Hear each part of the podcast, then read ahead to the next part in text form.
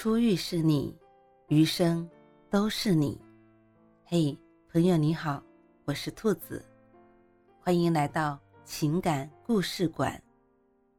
在这寂静的夜里，愿兔子的声音能够陪伴你，温暖你。兔子与你在一起。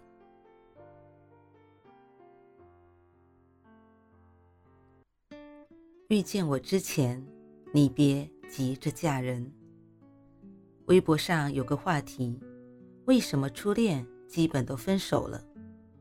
因为年少的时候，以为爱情就是打打闹闹，不当回事；因为初恋时候的我们都太青涩，不懂得如何去处理复杂的爱情；因为新鲜感被磨灭，快节奏时代终究会趋于平淡。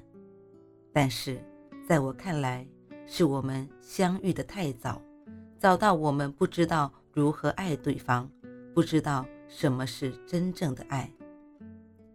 很多人的初恋都是在学生时代，那时候的自己和对方都是青涩不成熟的，就像电影《匆匆那年》里，方茴与陈寻相爱三年，和大部分人一样，有欢笑，有遗憾，但。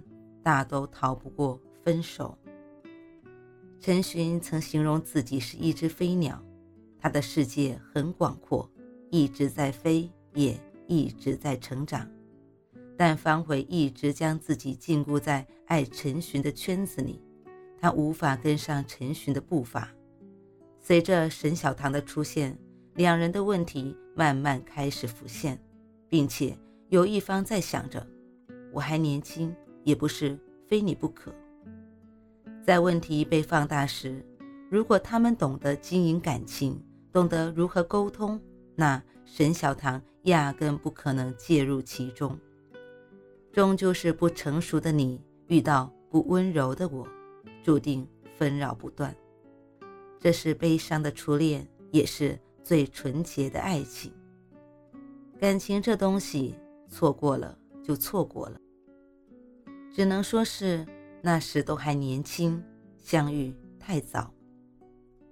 我们都想要一份没有相遇恨早，也谈不上相见恨晚，是恰好的爱情。电影《二零四六》里有句台词：“爱情这东西，时间很关键，认识的太早或太晚都不行。”韩庚和卢靖姗二零一七年相识，二零一八年相恋。二零一九年结婚，频率一致的两个人很快从朋友到恋人，从我的女孩、我的男孩成为我的爱人。韩庚和卢靖姗结缘于金鸡奖上的一场颁奖，两人同时为音乐大奖颁奖。卢靖姗穿着长裙子下长台阶时，韩庚绅士一服。其实两人在台上颁奖时一来一回就已经很默契了。颁奖结束，卢靖姗特意发了微博致谢，韩庚回应是荣幸。这是他们人生轨迹的交叉点。在成为好友后，两人经常结伴去潜水、玩极限运动，很是默契。卢靖姗也是韩庚唯一公开认爱的女友，并且将宣布恋情的微博置顶，好像在说：从一开始我就认定了你是唯一。当男人恋爱时，他不仅想要昭告全世界，还想让所有人知道女生在他心目中的重要地位。这也是两人三年之内能够如此顺利的步入婚姻的关键。都是对爱情和婚姻笃定的人。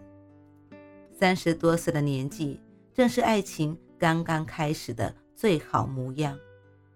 这时候的我们，正好经历了世事，懂得了什么东西。才是最宝贵的，也懂得彼此好好珍惜。韩庚与卢靖姗的最大幸运，是在成熟的年纪遇到了刚刚好的那个人。我有位相识十几年的朋友，从小张叫到了老张，他今年四十岁了，但依旧未婚。那天几个朋友一起喝酒聊天，有位朋友兴许是喝多了，问老张。你都一把年纪了，怎么还不结婚呢？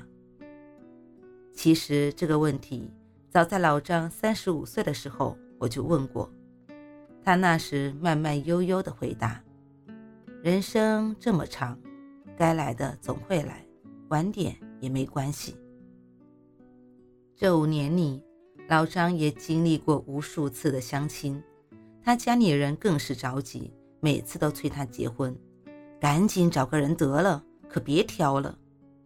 老张每次都温柔地应承下来：“好，我得慢慢找。”父母催了几次，发现也催不动，索性就不说了。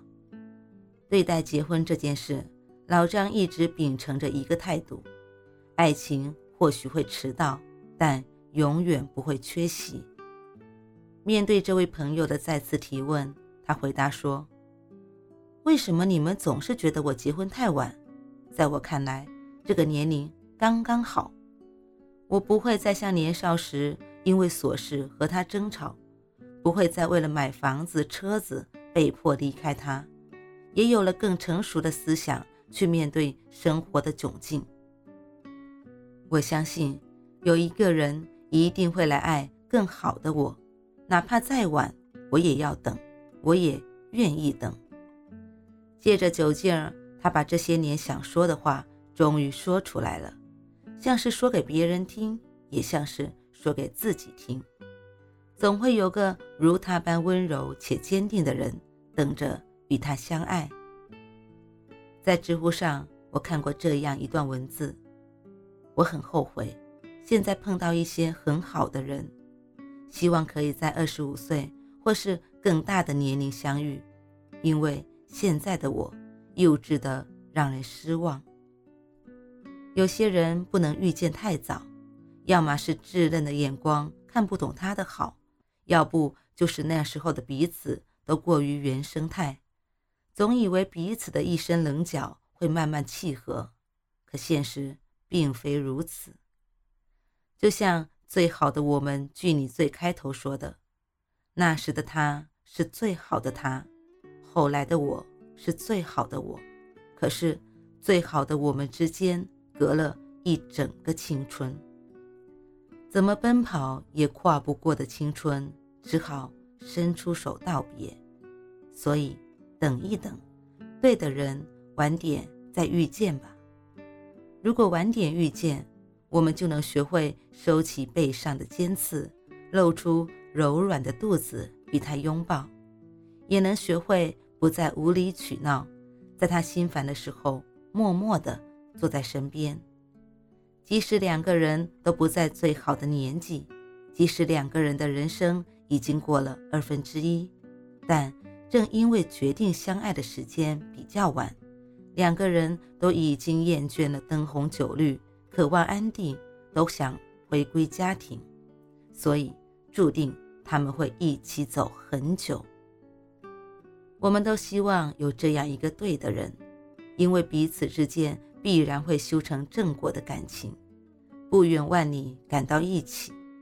只是希望在刚刚好的时候你就出现，即使晚一点也没关系。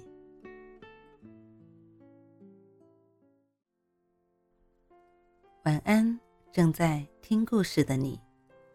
如果你还是睡不着，可以来直播间和兔子聊聊天，也许兔子能哄你入眠呢。每晚十点，兔子都会在直播间等你，只为和你道一声晚安，好梦。